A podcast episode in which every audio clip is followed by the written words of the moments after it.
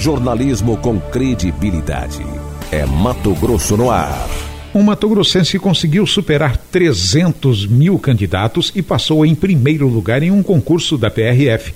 As informações você fica sabendo com Roma Lubessa. O administrador Elton dos Santos, de 32 anos de idade, foi surpreendido com o resultado do concurso da Polícia Rodoviária Federal realizado no início de maio deste ano e divulgado no final do mês. Ele passou em primeiro lugar nas provas objetivas e discursivas do concurso. Foram 304.330 candidatos inscritos para as 1.500 vagas disponíveis. Ao jornal Mato Grosso no Ar, Elton disse que se dedicou bastante para estar entre os classificados. Foi uma surpresa para mim, porque eu não esperava ter ido tão bem assim, né? Me preparei bastante para a prova, mas por saber que o concurso era muito concorrido, não, não julgava que seria o primeiro colocado.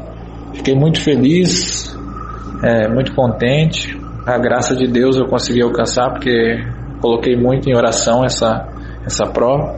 Um pouco assustado com a repercussão, porque querendo ou não você ser o primeiro colocado, você começa a ser muito procurado e eu era um cara muito tímido, quieto na minha, nem, nem rede social eu não usava muito. Então foi uma coisa que também mudou um pouco assim a minha, minha vida. Essa não foi a primeira vez que Elton realizou o concurso. Em entrevista, o morador de Sorriso falou sobre o processo de intensificação dos estudos. Eu, na verdade, eu já tinha tentado passar na prova de 2019, mas como eu não tinha estudado, estudei cerca de dois meses para aquela prova, que foi logo depois que saiu o edital, eu não fui tão bem, fiz um cerca de 50 pontos líquidos.